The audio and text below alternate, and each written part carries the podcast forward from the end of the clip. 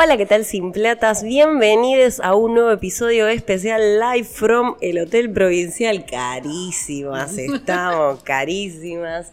Eh, disfrutando de una nueva de un nuevo segmento de esta, de esta etapa del Festival de Cine de Mar del Plata, en donde la estamos pasando realmente increíble. Y hoy les vamos a contar un poco de las mm, tres películas nuevas. Les traemos. Eh, como verán, estamos dándolo todo, realmente vemos mucho, mucho contenido, estamos disfrutando de todas y cada una de las ficciones que forman parte de esta programación. Así que bueno, le doy la bienvenida, por supuesto, a mis queridas compañeras que hace Soy la Rochi. ¿Cómo estás, Juli? Bien, bien. Yo hoy estuve así como, como con un descansito porque estuve craneando eh, trabajo para otro episodio que, que, está también por salir y muy contenta, muy feliz igual, eh, procesando la intensidad de todo esto. ¿Qué tal, Vandelay? ¿Cómo están, chicas? Acá estamos chetísimas, chetísimas en un lugar con vista al mar. Eh, esto es un lujo que nos, que nos dieron. Eh, sí, estuvimos más tranqui. Este va a ser un episodio más cortito, estuvimos más tranqui, ya se están terminando, bueno, más o menos, ¿no? el festival está llegando a su fin. Vimos tres películas de las que vamos a hablar. Vamos con la primera. Vamos con la primera. Vamos con Mimang, que es de un director coreano llamado Kim Tae-yang sobre dos personas básicamente atravesando una relación que no fue a través de Seúl en diferentes etapas de la vida, así que vamos a ver unas charlas que tienen ellos caminando por la ciudad, lo Linklater. Eh, a mí me gustó, me pareció muy lograda, me pareció muy, muy bien hecha y no me aburrió y la vimos a las 9 de la mañana, así que no nos dormimos, entonces eso ya es un montón. Sí, la verdad que no dormirse a esa hora fue todo un logro, pero es una peli, como dice Lu, muy later, o sea, muy trilogía before.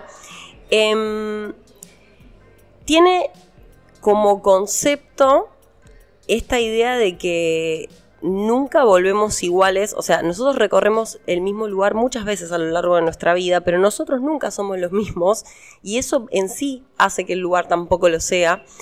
Eh, estas personas de hecho recorren las mismas calles, pasan casi por los mismos espacios durante estos tres encuentros en distintas etapas y mm, toda la conversación pasa por pequeños detalles de su personalidad y del lugar en el que habitan que van cambiando, que van cambiando el vínculo entre ellos y también su propia manera de ver las cosas. Detalles muy chiquitos, como por ejemplo, eh, uno de los personajes cuando lo vemos por primera vez no fuma y después sí. Eh, otro personaje dice que nunca saldría con una persona que tenga un hijo y después sí. O sea, esas pequeñas cosas que te hacen dar cuenta de que las cosas cambian con nosotros y es una peli con una nostalgia muy dulce, muy adorable es lenta, o sea, tampoco les vamos a decir que es una peli que decís, uy, pasan un montón de cosas, es una peli más del diálogo, del detalle, del gesto, de esa gente que querés que se encuentre y por algún motivo no se encuentra. Pero bueno, acá en particular, eh, en Sin Plata nos gusta mucho el cine asiático, por lo menos el cine coreano. El, bueno, yo, soy una pesada con el cine japonés, he venido varias veces a decirlo. Em, pero me parece que está muy bien lograda y que en cuanto la suban a alguna plataforma es para un domingo, un cafecito, y una, una tarde tranqui, no mucho más. Vos, Ro, tuviste otra experiencia porque Ro la vio por la tarde, mucho más despierta, y sin embargo... ¡ah! Me río porque... no, a mí me pareció un bodrio. No, Todo bien con Corea, qué sé yo, pero no, no me gustó, no sé, despierten al foquista. No, no, no, no. Tendría que llamarse así la película. Este, despierten al foquista. No sé, aflojen el con el clona. Eh, no, no me gustó, me pareció muy monocorde, no me dijeron nada los textos de los diálogos, me parecieron una boludez. Mm, no pude identificar si actuaban o no, o solo estaban siendo personas aburridas caminando por una ciudad fea. Em, la odié. No, la odié un montón. Mirá, mirá, que nos estamos enterando porque ella recién sale de ver esta película. Eh, así que nos la estamos desayunando. Eh, algo que tienen los coreanos me parece que además es una forma de ser muy distinta. Entonces quizás parece, viste que el idioma es muy monótono, no tiene. Entonces es otra, es otra forma, no son como que gritando por la calle y ay, no sé qué, y llorando y las cosas de la vida. Y es como, hola, no nos vemos hace cinco años. Pero, pero, pero son así, lo voy a decir porque yo viví en Corea, entonces Eh, me encantó igual ver Seúl de nuevo. Es una ciudad preciosa que si tienen la oportunidad. Y La Plata, porque es lejos y es muy caro. Pero si pueden ir a Corea, está fantástico. Quería decir algo más. Qué lindo ver películas de gente que le gusta el cine. Porque acá se nota que al director le gustaba el cine. Y la protagonista, son dos protagonistas, un varón y una mujer.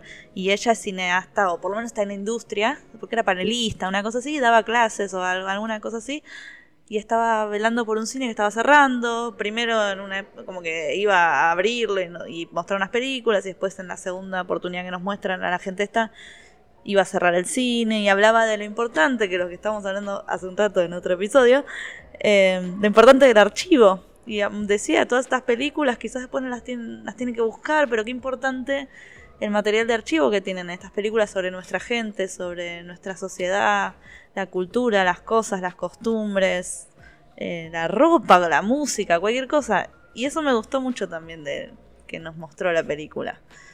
Bueno, eso es todo. Hay una que sí le gustó a Ro, que la vimos anoche, eh, que se llama Sigras, Así que le voy a dar pie a Rochi para que comente sobre, sobre esta peli que eh, para colmo con Mandelay nos comimos la curva porque sinceramente pensamos que a Ron no le iba a gustar y Ro salió fascinada del cine. Así que Ro, contá tu experiencia con Sigras, por favor. Bueno, me, gusta que me des el pie, pero yo ahora te voy a dar un toque el codo porque quiero decir un par de cosas más sobre. no, no, nada de hate, ¿eh? no, nada de hate. Yo estaba haciendo medio chiste con el hate. La verdad es que no es mi, estilo de peli. Eh, pero lo que quería decir es que eh, en la función que yo estuve, eh, vino la directora del Centro Cultural Coreano de acá de Mar del Plata, que es una chica coreana que está hace un año viviendo en Argentina y trató de hablar todo en español y fue muy tierna, fue muy cálida. y eso es como que me engañó porque dije, ay, si ella es tan divina, ojalá que la película sea así. Em, y dijo que eh, era una película hecha en la ciudad que queda más lejos de Argentina, porque parece que... claro, entonces pensaba eso, es lo que sentí, yo sentí qué lejos que estoy de esta gente, que es tan poco expresiva, que no me doy cuenta quién es quién, que, bueno, lo que sea. Em, no, no pude conectar pero entiendo que conectes vos, Vandela, y por eso me gusta que, hayas conectado, porque vos viviste ahí, Lu, y, entendés un montón de cosas. Me acordaba de vos cuando están en el cafecito ese chiquitito, que vos decías que esos cafecitos chiquititos están de moda también acá ahora. Creo que es una película que no es mala, sí es... Eh, con, no es una película donde uno va a sentir que hay un clímax, no es una película con una estructura clásica. Tiene una propuesta más bien de pasatista, como dijo Juli, para tomar un café, quizás para verla un domingo, reflexionar. Eh, no son diálogos inverosímiles, nada de lo que pasa es inverosímil. Es como un pedazo de vida. Y a mí me embodrió un poco, pero, pero no es mala. No es mala. No, nunca voy a decir que es mala. Cuando una película es mala, digo que es mala. Así que nada, ahora sí te agarro el pie y vamos con Sigras. Gracias por, dejarme empezar. Eh, a ver, excepto por un momento que lo marcó eh, Tana. Con Tana estuvimos, eh, Tana Gemori, que es la entrevistada del episodio de La Forma, eh, estuvimos yendo a ver películas y, ella me marcó algo que me, que me destruyó, que es que hay un momento que no está muy claro en la película Sigras.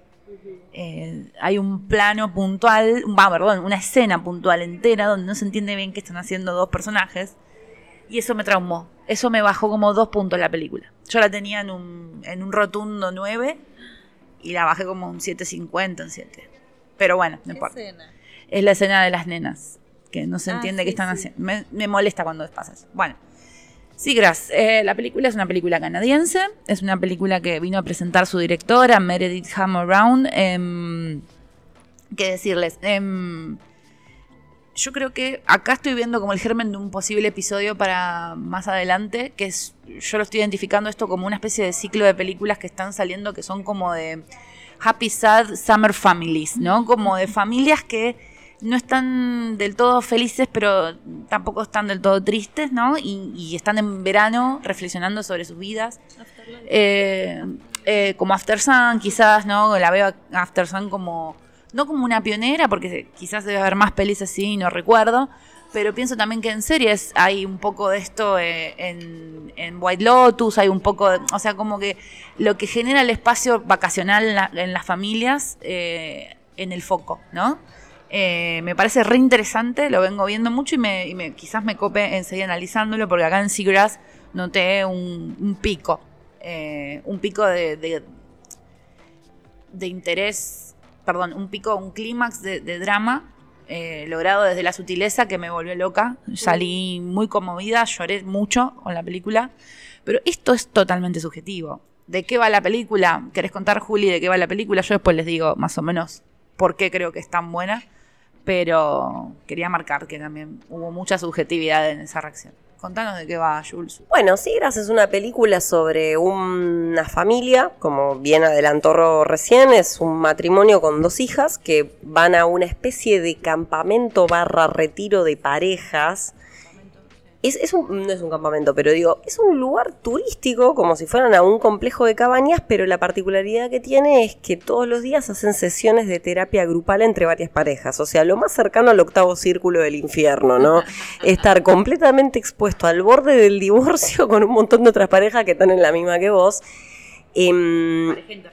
Pare- una pareja interracial, esto es importante porque es un, un trasfondo que, que tiene la película, eh, muy vinculado a la, migración, en particular con su protagonista que es Ali Maki, que también está en Shortcomings, una peli que comentó, que comentó Lu, y para el que haya visto Big Door Prize, que es una serie de Apple TV que nosotras comentamos en alguno de los especiales, también está ahí en un personaje más chiquito.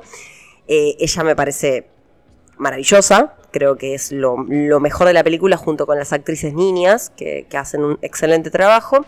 Y bueno, esta pareja en particular, ella es japonesa, sabemos que está pasando el duelo, un duelo muy importante en su vida y eso se suma a que su pareja efectivamente no está bien y una parte de ese no estar bien, no la más relevante pero bastante significativa, tiene que ver con esta cuestión de que ella está muy desprendida de sus raíces y el contacto con otro personaje que es japonés igual que ella, pero que sí tiene un contacto con eso, le hace replantearse el duelo con la persona que perdió, las cosas de su familia que ella desconoce. Hay un momento muy puntual de la peli, sin spoilear, que ella dice, no sé hablar el idioma de mis padres que eso también es interesante, pensar la realidad de los chicos que son hijos de, inmigrantes y que por ahí ni siquiera hablan ese idioma porque se criaron ya directamente en otro contexto y cómo quizás al pasar un duelo eso, se, eso entra en revisión. La realidad es que es una muy buena peli.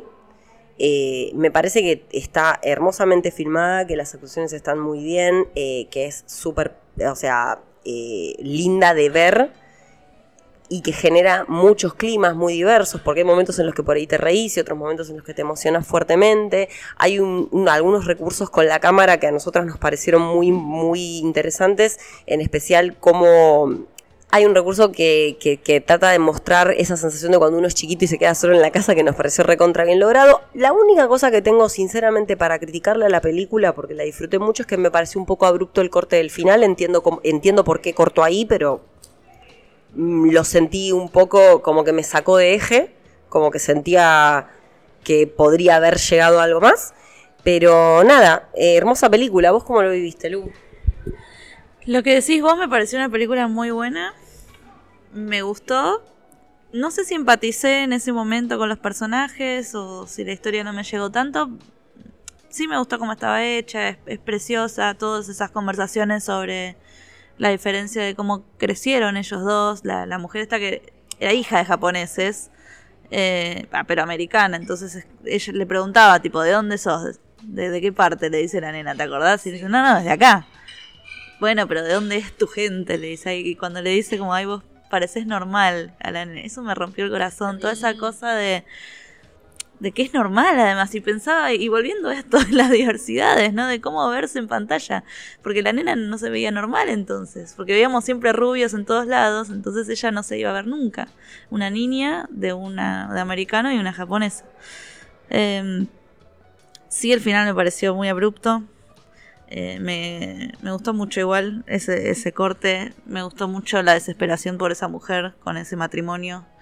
Eh, y no echarle la culpa a uno u a otro también, ¿no? De cómo, cómo llegaron hasta ahí. Que es algo que se pregunta, es como que no entiendo por qué estamos acá. Eh, todos esos cuestionamientos de la pareja que además es uno de mis géneros preferidos. No sé por qué no empaticé entonces, pues uno de mis géneros preferidos es parejas separándose. Em, pero no, muy linda, la verdad que es linda y las conversaciones y lo que te deja pensando está re bueno. ¿Podemos mencionar un poco lo de los campos de concentración? Eh, la directora, antes de empezar la película, menciona unas cosas que no se habla casi nada, que es en Estados Unidos y en Canadá se ve que también, eso no lo sabía.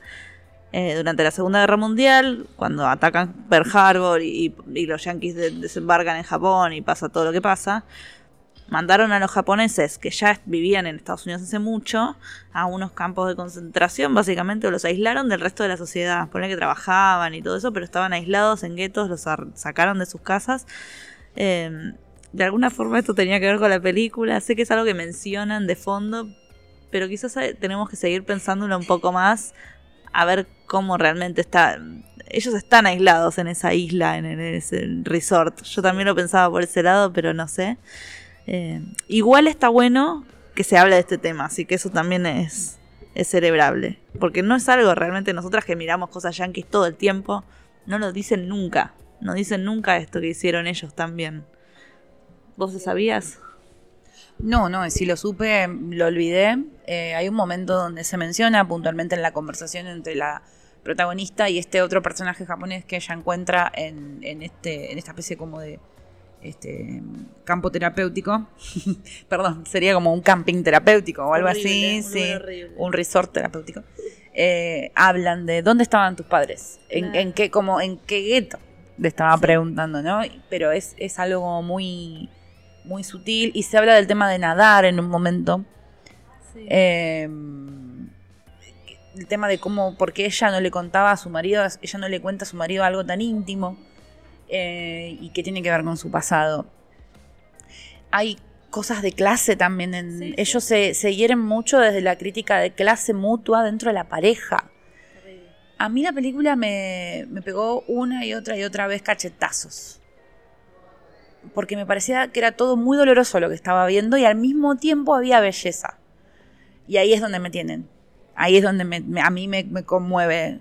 Eh, a ver, Lucy. Sí, sí, esto que decís de era muy doloroso verlos a ellos y la destrucción de ese matrimonio, que llega un momento como que cuando empieza a decir esto tipo no tiene buen augurio, ¿no? Como que todo está condenado, ¿no? Que te das cuenta porque la hemos vivido, cosas así, pero la contraparte eran las nenas ahí jugando, que eran muy tiernas, y ellas también estaban viviendo toda esta disputa familiar porque las, lo escuchaban y veían a sus padres eh, ¿cómo se dice? Atacándose básicamente, muy pasivo-agresivo por, por partes.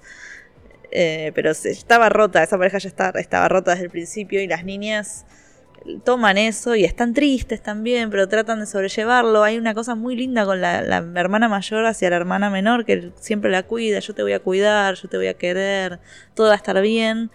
Eh, después tienen cosas de niñas, ¿no? De, de, niños jodiendo.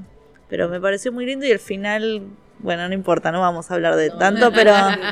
No, no al final, la escena de la cueva, ponele, vamos a decirlo así, que también qué desesperación. Mal. Mal. Tensión absoluta. Bastante, sí, sí, tensión absoluta. Bueno, eh, sí, eh, todo lo que dijo Lu, eh, es una película donde la clave está en, en los cachetazos eh, despacito, ¿no? En, matarte con una cuchara, como dijiste vos en el otro episodio, que había algún asesino que te mataba a poco con una cuchara. Em, la película, la verdad, em, tiene quizás eso del corte abrupto del final, pero está muy bien, está muy bien. Em, y hay algo que quería decir sobre esto de, que detecté del Happy Sad, Family, Summer, no sé qué, que son ambientadas también, no se olviden eso. Eh, son ambientadas en los 90, tanto como comparamos After Sun. Eh, también está el elemento nostalgia es como que te da todavía más tristeza.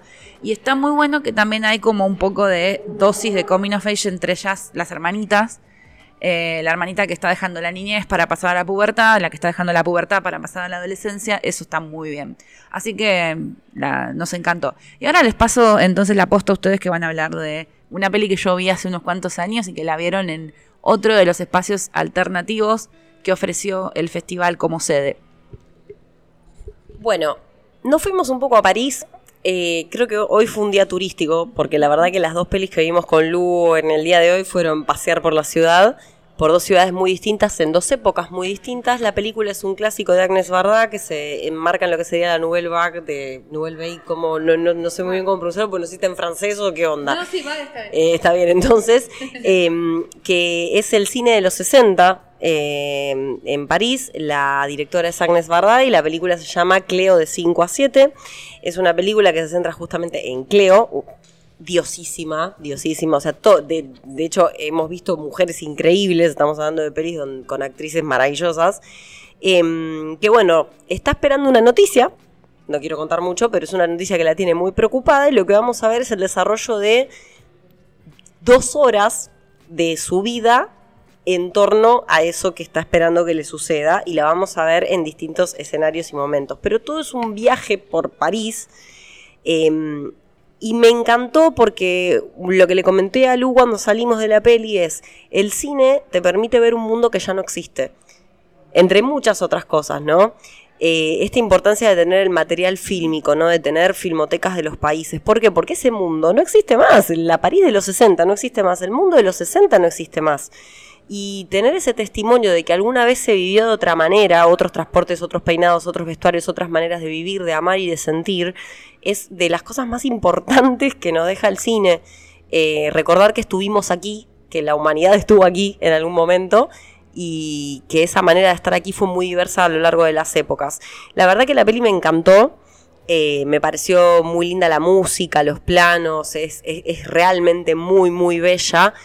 Em, quizás mi momento favorito fue el del cinematógrafo, porque hablando de cine, eh, esta cosa de que el cine no siempre se vio en una pantalla gigante como, como nosotros estamos acostumbrados a verlo, sino que lo veían por un, una mirilla muy chiquitita, como, como casi poniendo una moneda, te diría, y eran esas películas que, que se ven todas aceleradas porque están como grabadas en otra velocidad, con actuaciones muy histriónicas porque ah, no había sonido, entonces era como, hay un momento que la protagonista mira una peli en esas condiciones y ese metacine me pareció el detalle más hermoso de toda la peli.